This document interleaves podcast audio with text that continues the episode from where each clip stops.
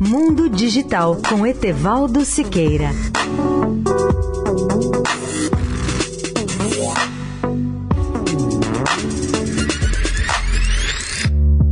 Olá, ouvintes da Eldorado. Há pelo menos 15 anos, os especialistas advertem as autoridades sobre a gigantesca tributação que pesa sobre o serviço de telecomunicações no Brasil. Tributos elevados sobre insumos básicos, como as telecomunicações, acabam por onerar toda a economia do país. Um exemplo mostra bem essa realidade. Quase a metade do que pagamos em nossas contas telefônicas são tributos, a começar do ICMS. A nova ameaça de tributação será a inviabilidade da internet internet das coisas, uma revolução tecnológica que pode mudar radicalmente as áreas de transportes, agricultura, indústria, segurança, educação e saúde, entre outras. A mais recente advertência sobre o problema foi feita pelo diretor executivo da Febratel, Eduardo Levi, ao participar do seminário Internet das Coisas, realizado pela Folha de São Paulo em 30 de janeiro, em São Paulo. Com os níveis absurdos de tributação das telecomunicações, o Brasil não terá a internet das coisas, adverte Levi. Sem uma alteração tributária para os novos modelos de negócios, o Brasil também não terá como viabilizar coisas novas e revolucionárias como a internet das coisas e com os negócios que surgirão a partir dessa interconectividade quase sem limites de todos os objetos. Por outras palavras, a internet das coisas não será economicamente viável no Brasil, pois há tributos em cascata que incidem sobre esse novo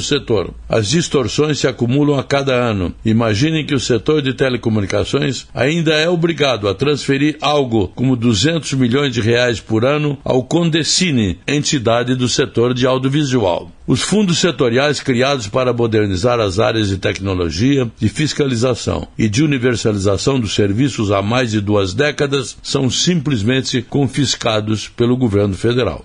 Etevaldo Siqueira, especial para a Rádio Eldorado. Mundo Digital com Etevaldo Siqueira.